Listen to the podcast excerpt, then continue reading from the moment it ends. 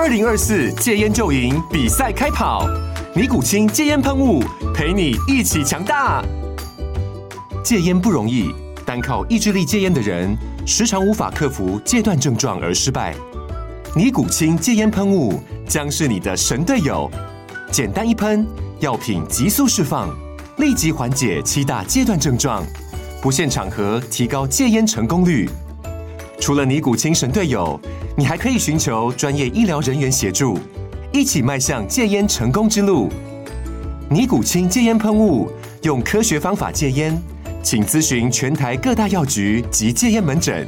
本广告由尼古清戒烟喷雾、胃部药书字第零二七八三五号提供，嘉安嘉护股份有限公司，台北市中山区民生东路三段二号十楼，北市卫药广字第一一三零三零一九零号。尼古清戒烟喷雾，相伴每个新开始。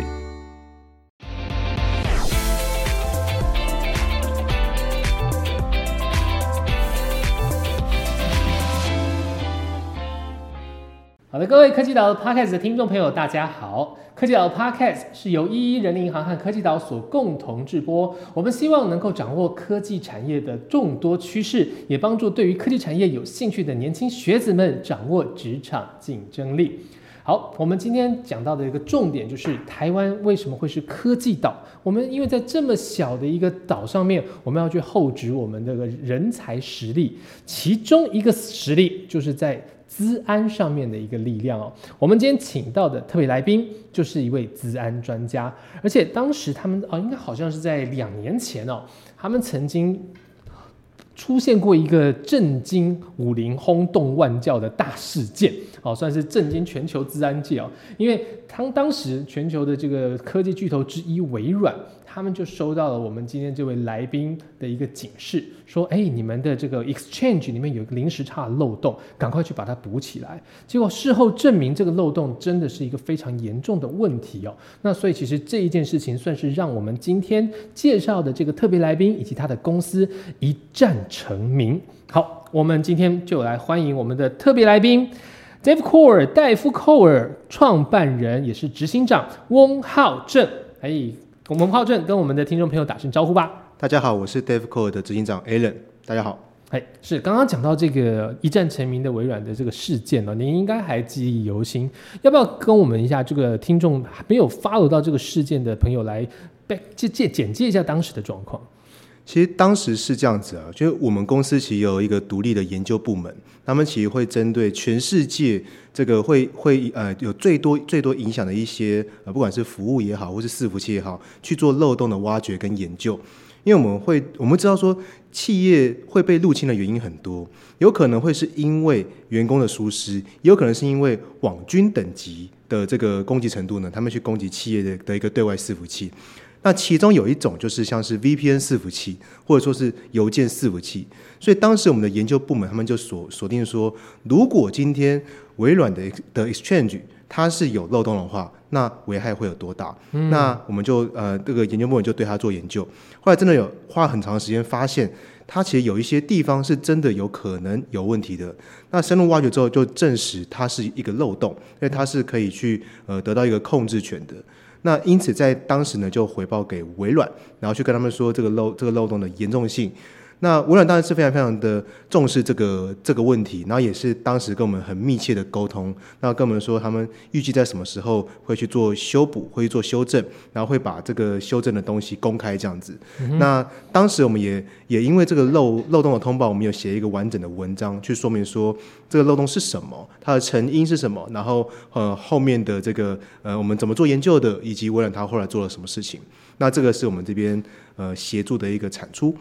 那当然，当时比较震惊的一个点是呢，呃，微软当时的这个漏洞呢，同时我们发现，呃，就是国外的治安治安团队发现说，它有被呃其他国家的网军有恶意的使用。嗯，那因此呢，我们的发现其实是揭露了网军使用很多年的一些漏洞。因此，如我们如果没有做研究的话，那其实微软就不会知道说有这个问题的存在。这个损失还会持续的扩大。是的，它会扩大非常非常多。嗯，而且。很多人其实不知道，就是这种对外的伺服器是可能也会有问题，是可能是需要做更新的。那因此，它就会成为一个这种 APT 组织这种骇客组织很觊觎的一个对象。嗯，所以其实你们因为 Exchange 其实是非常多人使用的服务，但是它这边如果呃有这样子一个零时差漏洞被 APT Group 给锁定的话，其实会波及到人很大。我想这应该是你们的研究一开始锁定这一块哈、去去挖掘它有没有漏洞的一个原因哦。但是您刚刚讲到的这个流程其实蛮有意思的，就是你们其实先去检查它有没有漏洞，所以其实你们这个动作本身应该就是一个具有骇客的思维，对不对？是的，其实像这全世界这这种大公司，他们其实都是欢迎漏洞通报，甚至他们还会举办比赛，就是说，呃，我我们这个欢迎大家来找找找哎找漏洞，如果找到的话，他会根据漏洞的严重度去给予奖金。所以他们是非常非常欢迎这样的这样的一个事情。那当然，我们的研究部门也会去锁定说哪一些伺服器、哪一些厂牌，他们是呃他们想要想要做研究的，然后来去做这样的一个通报。嗯，对，所以其实 DevCore 就是这样子的一个帮忙企业能够去抓到治安漏洞的这样一间公司哦。所以当时连微软这样的一个世界等级的科技巨头的漏洞都，而且是一个非常严重啊，影响层面非常深远的漏洞，都能够被 DevCore 抓到。这也是当时他们这个服务一战成名的一个原因。可是刚刚这样子的概念，我们就出现了一个呃概念上可以去讨论的问题，就是骇客这个角色哦，其实在呃资安当中真的是听听得让人是又爱又恨哦。对，因为其实我们很多人现在想到骇客，想到其实是电影里面啊无所不能的。这个的角色哦，他只要有一台笔电，他就可以就是如入无人之境的去偷取所有世界各国银行的钱啦，哦，会去把这个什么打不开的门打开啦，车子飞天啦，各种好像很光怪陆离的事情，骇客都办得到。当然，现实生活骇客哦，可能不是电影这么夸张，但是这个角色绝对他有一个他呃可能可正可邪的一个魅力所在。那其实呃。Dave Core，他算这间公司，它就是一个我们讲啊白帽骇客的这个思维的一间公司哦。我们来跟这个听众朋友来分析一下好了，就是骇客就骇客，为什么又有分黑黑帽骇客、白帽骇客，还有后来还有灰帽骇客的出现哦？这个大概是一个什么样的思维？其实我们可以先谈什么是骇客精神，那我们再来再来谈说后面为为什么会这样这样的区分。其实像呃，可能大概在七八年前吧，就是大家民民众啊，听到骇客的第一印象都是坏的，就就会觉得说，我们只在新闻上面看到骇客，通常它是有公式的哦，它都会是，它会先有一个呃岁数，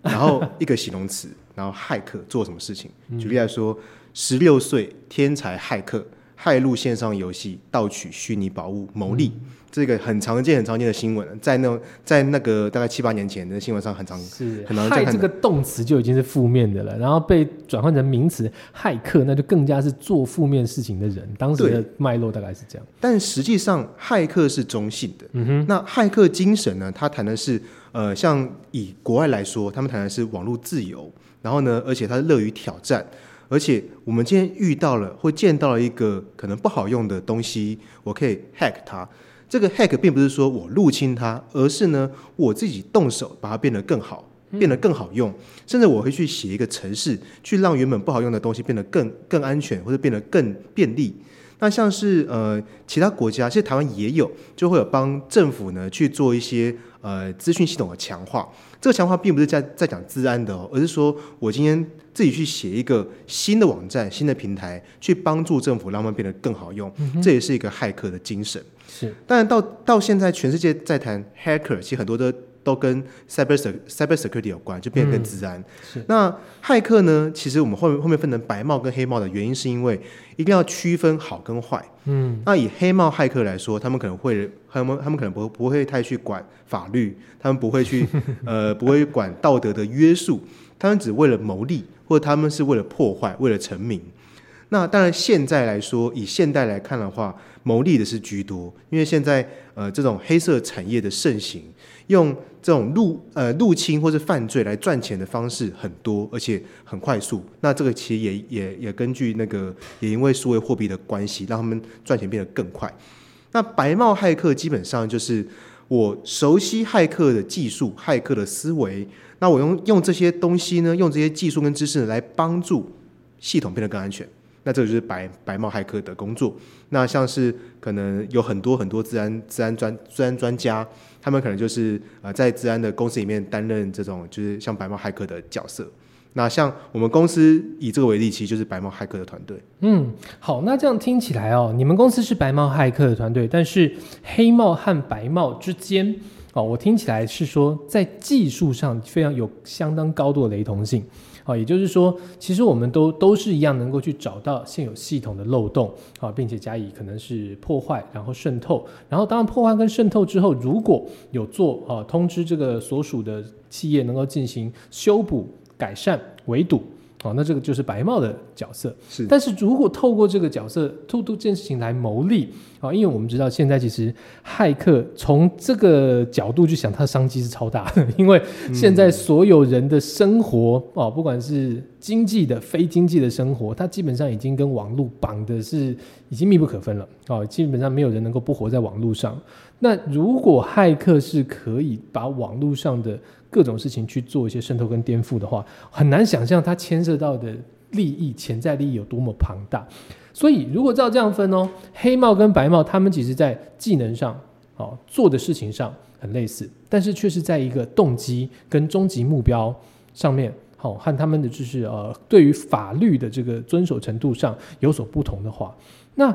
我们要怎么样去界定这两者之间的分隔？如果它只是以一个道德良知的话，也就是说，难道这么大的利益、潜在利益，白猫骇客不会心动往黑猫骇客那边去发展吗？那那这个大这么庞大的一个诱因，我们要怎么去避免现在这些白猫骇客好去往这个黑化的方向发展呢？哇，我觉得你这个问的非常非常的好。我觉得我我可以以我自己为例好了，就是在当初在学治安技术、学骇客技术的当初。为什么我会往白的走，不往黑的走？我觉得这跟价值观是有关系的。我觉得如果有有有一些人，他们的人生目标，他是为了利益，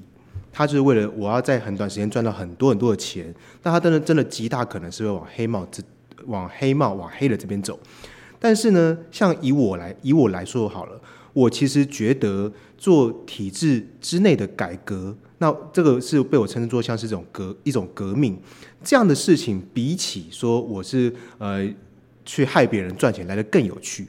那如果说呃像以我们公司成立，我们成立于二零一二年，在当时的台湾其实。对治安的重视度其实是并没有到非常非常的高，大家知道哦，治安嗯好像很重要，但我愿意投入多投入多少就可能嗯再再看看 有没受损失之前，他们都不会觉得治安投资很重要。我觉得台湾很多企业是这样，是他们会觉得说应该不会轮到我吧？嗯，这当年的一个的一个市场。那在那个时候，其实也有一些治安公司，那大家都会觉得说治安产产业那个产是很惨的惨，治安产业这样子。那我，那我现在有听到很多很多的，呃，这个网络上面有很多的，在那时候算酸民吗？他们可能不算酸民，但他们真的是对台湾很失望。他们都说台湾是鬼岛，他说他们说不要在台湾工作，那不要不要在不要在台湾开开公司，台湾是这个没有希望了。我听了其实是很不认同，很不很不高兴的，因为我觉得台湾的好与不好是要靠大家的参与。如果说我们今天没有参与，我们是看。或者我们今天没有受贿到，那我就说它很烂。那我觉得这是，呃，这是不够格讲的一个话。所以在那时候我就想说，我们今天要做就是我们从体制内来去做一个革命。我们今天如果可以开一家公司，我们今天去宣扬骇客思维，宣扬怎么样让企业学习攻击者的角度，用他们的思维出发去做自然防御的话，那我觉得这样子会是更有趣的。那。因此呢，我对于这一种体制之内的革命的兴趣大于赚钱，大于去用这个入侵来去牟利，所以说我不会往黑人黑人那边走。嗯，那当然，我的另外一个角色其实也算是一个教育者，我当然也会跟我们的后进他们讲说，我建议治安这边最重要的是道德。今天如果走歪了，走黑了。那未来要洗白是很困难的，是，因为像很多很多的治安公司或是民间企业，他们会在呃聘请治安人员的时候，他会看他过去做了什么事情，例如说有没有犯罪的记录，或是有没有这个刑事案件的记录，然后呢，或者是过去的工作有没有做非法的事情，这些我觉得都会是每个人的履历。那在这边如果歪掉的话，其实是很难再走回来的。是浩真刚刚讲到的观念非常重要，因为其实不管是不是在自然领域哦，信任这种东西就是一个要建立很难，但是要瓦解很快的。你可能要累积非常久的一个呃时时机，然后、让人家证明说哦，你你是正正派的经营，好、但这个你才能够去累积信任。但是只要你有一点点的偏差，可能你数十年建立的这个信任，它会在一一秒之间垮掉。那所以其实你们做白猫骇客的，应该在博得客户信任这件事情上，算是必须要下苦功哦，因为否则的话，我觉得这就用锁匠来来来举例就好。对，就是我们平常家门锁住怎么办？找锁匠来开。然后你看他说啊，我平常这个锁匠一来，哎，怎么三两下我家的这个大门就被打开了？他好像不设防。那我就会想说，要是锁匠要偷我家的东西，没错是不是没错很简单？那所以你们今天去帮这个企业客户做刚刚讲的这种攻击式的这个呃的治安的一个演练，好，也就是所谓的红队演练。好，那他你要你们要怎么去说服客户说，哎，你们是做一个好的治安演练，你们不会留一手。比如说我发现了十个漏洞，我只告诉你八个，剩下两个我就好拿拿来就是继续去做坏事情，好让他们真的相信说你们是能够去帮助企业去把这个治安的这个城墙给盖起来。所以你们在呃服务的过程中怎么去确保客户的信心？其实信任啊，不单说是像我们这种做红队，我觉得全部的治安公司在创业的时候都是信任。嗯，那像企业会委托治安公司做，不管是要做攻击、做防御好了，都是信任的问题。因此，我们确实在信任这边是花了一番苦功。那其实刚刚以锁锁匠来譬喻，我觉得做的非常非常好。那我们其实会跟客客会跟客户说，其实客户也真的会有人问一样一样的问题，就是说、你们会你们会不会留一手啊？呃你们会不会十个漏洞就留了两个？可能下一次再再跟我讲，或者说拿去卖。那我会说这个逻辑不通。如果说今天我们要卖漏洞的话，我们根本不用做生意，我们直接做就好。我干嘛要跟你签约？我干嘛要这个跟你谈谈那么多？所以这是逻辑不通的。但是呢，他们的担忧我们完全懂，所以我们可以做的事情是透明。今天我们做了哪些事情？我们在整个红队，包含说情报收集的阶段、攻击入侵的阶段，到我们渗透到企业内部之后，我们做了哪些事情，取走了什么样的资料，我们都会完整的记录下来。在什么时间点，我们的哪一个成员对他们哪一个主机做了什么样的事情？那我认为红队演练的目的呢，除了说帮企业找问题之外，还有是帮企业做一个治安团队的训练。嗯，我们今天跟他们说，我们做了这些事情，好，那企业方你们有没有看到？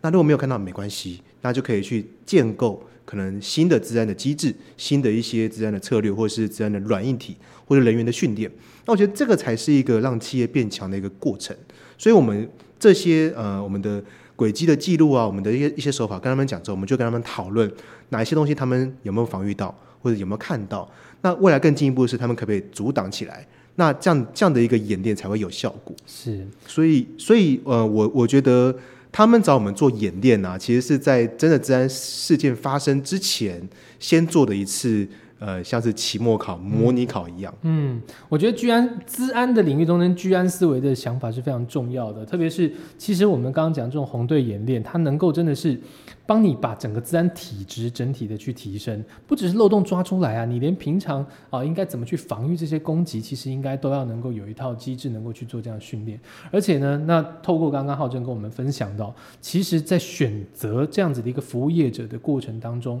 我们都说了信任很重要，但是信任这个累积能怎么做呢？其实就是看你过去这间公司的这个记录，还有刚刚浩正讲的，是不是能够公开透明的把所有的这个过程，好跟你就是完整的分享。好，我如果我只是很片面的去把我的呃你这边有什么漏洞这样子整理给你看，而没有把刚刚讲这些整个过程都去做揭露的话，那你可能就要小心了。所以真的是在这个呃有信誉啊、有认证的这些业者上面啊，要谨慎挑选，才能够去确保你公司的这个治安呢。好，那其实啊、呃既然讲到这个公司。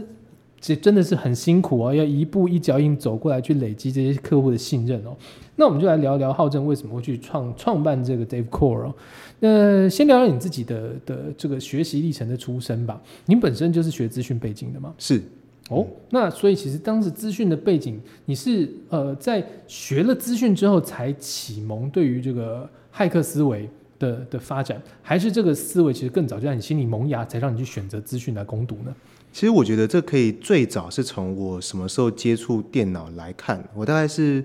八岁左右接触电脑，八岁是小学二小小一、小二的时哦，候。我还在妈妈咋抠的年纪。啊，对，那在那个在那个时候，我还记得我会对电脑感兴趣的的原因是它很酷，就是它是呃它是没有没有图形的，它是全部都是文字，都是英文，都看不懂。然后呢，当你在敲键盘的时候，你要打对东西，它才会跳出一些不一样的回应。那在那个时候，就是看到我我爸爸在用嘛，那其实也不知道怎么用，那我就啊就跟着他这样按按按，但按一按发现，哎，他跳出不一样的东西，我就觉得哎。好好玩！原来我的输入是会让他有不同的反应，所以我在那时候就去看那个，因为在那时候是 DOS 好像是四四点零吧，还是三点零，它的一个手册就知道说 OK 哪些指令输入什么它是干嘛用的。那这个是我从以前到现在就是呃用电脑的一个习惯，我就去看每个功能、每一个档案是是干嘛的。那后来有一个跟治安真的刚刚开始有关的是，在那时候小小学生嘛，玩电脑都会玩游戏。我发现，在我电脑可以玩的游戏，我觉得好好玩哦，我就复制给我同学玩。啊，我同学说，哎，打不开啊，他在他在他家不能玩。我就发现，哎，奇怪，一样的东西为什么他不能玩？于是，在在那时候就发现游戏保护这个事情。哦然，后就会研究说，OK，游戏保护它那个时候是怎么做的？嗯因为我没有任何的背景，我就知道说我要看档案的内容是什么，然后或是呃这个它这我的东西跟他东西有有哪里不一样，那是一个最简单小学生的思维。那我就发现哦，原来有一个档案是在我这边才有，在他那边没有，用一般的复制是复制不过去的。那我就找到一个呃另外一个工具是可以完完整每一个词区。做复制就是一个大的磁片嘛，就是复制过去的，哎，然后然后然后就可以了。但那个行为到现在来看，那个叫做破解行为。对，只是在那时候是完是完全不懂，所以我那时候就知道，OK，那个叫做保护游戏的保护。那再更再长更大一点，当然还是会做很多电脑的事情嘛，然后就会去学说这个怎么去改游戏啊，或者说到高中的时候会学的是怎么样管管机房。那我那个时候念成功高中，然后我们有一个叫网络测进会。那在那个时候，我们那整个整个社团呢，他们就是待在学校的机房里面，然后去帮忙管全校的一些伺服器，包含说 BBS 站台、email、网页、FTP，还有那个时候还有拨呃拨接服务啊等等。那我们当然全部都不会。那学长只会跟我说，书在这边，电脑在这边，你们就自己学。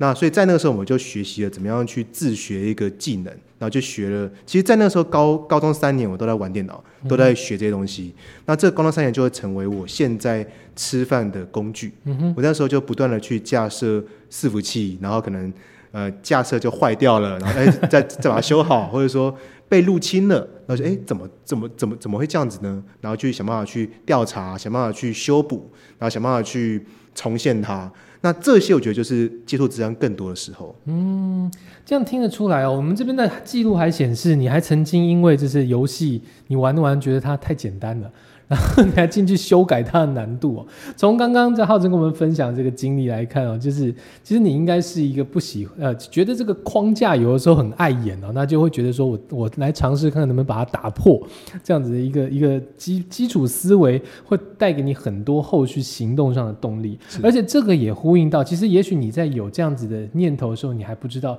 这其实就是你刚刚所说的 hacker 精神。是对，因为其实 hacker 精神，你刚才讲了，其实呃，很网络应该是很自由的一个原地。那很多事情你觉得它不够好，我们其实可以自己靠自己动手的力量去让它变得更好。那这样子一个打破框架、自由创作的这个精神，也让你后来哦，真的就是走到了这样子一个治安的这条道路上。只是我觉得刚刚就是谈到，我们其实这个节目已经谈到现在的一个很重要的一个核心议题，就是价值观。好、就是有这样子的一个呃想法作为你行动的驱动力，但是你必须要有一个很呃不不被影响、不被偏差掉的核心价值去。啊，让你维持在你自己原本的道路上。其实我我我觉得有有一个很大很大的重点，就是我过往在学治安的时候，多半是一个人学的，嗯一个人去摸的。那到后来，我觉得很庆幸的是，包含说高中社团，还有我大大学的学弟们，那也就是现在我创呃我们一起创立 DevCo 的这些创创办人们，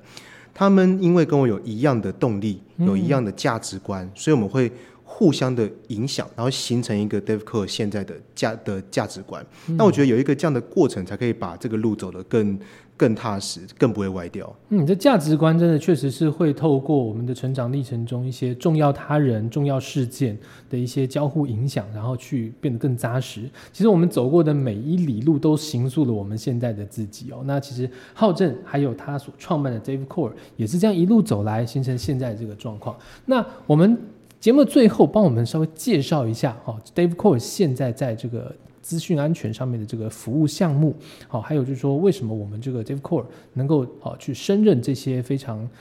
困难的任务？其实 Dave Core 目前在做的事情呢，其实就是做攻击。嗯，那怎么说呢？像是我们刚刚主，我们刚刚有提到，主要在做的叫红队演练。红队演练基本上就是我们扮演网军、扮演骇客组织，然后去帮企业去盘点说它有哪一些可能性被入侵，所以企业就会跟我们说它。哪一些最核心的资料或者主机，它是不能够出差错的，或者他们防御的很好，那我们就是证明它安全或不安或不安全。那我们的这个演练呢，就会想办法把那些资料取得出来，跟然后跟他们说我们怎么做的，我们经由哪一个主机、哪一个手法、哪一个路径得到了这些资料。反过来看，我们也会给建议，怎么样才可以变得更安全？因为我们是最熟悉治安骇客技术的，所以我们就会跟他说。这样子做，这样的修正或者架构的调整，就会变得更安全了。嗯，所以我们这样的一个服务呢，基本上就是做演练。而这演练的目的在于去缩短攻击跟防御的一个落差，而且帮助企业去训练他们的治安团队。那当然，我们做红队演练之外，我们其实还有做所谓的渗透测试。那渗透测测试就比较针对的是单一的伺服器、单一的产品，然后去。呃，验证跟确认呢，他们的产品是不是安全的？我们就一样会去寻找它的高中低风呃的风险。那刚刚说的红队跟渗透基本上是做服务，那么还有另外一块是纯纯粹做研究的。那它那它其实就像我们刚刚在这个节目最开始提到的 exchange，那这个研究部门们，他他做的就就是所谓的呃，就是单纯做研究。它的研究可以影响的层面其实更广，因为做服务的话，影响到的是一个企业和呃或者是一个伺服器，但做研究是可以是可以影响全世界。是，对。我们今天如果能够发现某一个企业的某一个产品的问题，那我们把它呃做通报之后，让让那个产品变得更好的话，不只是我们的企业受惠，全世界都可以受惠。所以它并不算是一个服务，而是一个我们等于是帮助世界变得更安全的一个的一个方法。那这个也是。回扣我们公司所创立的使命跟愿景是，刚刚浩正也跟我们讲过了，公司创立其实是希望能够用呃这个骇客精神，让社会让这个世界变得更好。那他们也现在的确很坚定的走在这个道路上。那我们今天的这个节目到这边先告一段落，我们之后还会再邀请浩正来跟我们谈谈最新的治安趋势，以及在人工智慧时代下应该要有怎么样子的治安意识。好，我们今天科技岛的 p o c k e t 节目到这边告一段落，下期再见，拜拜，拜拜。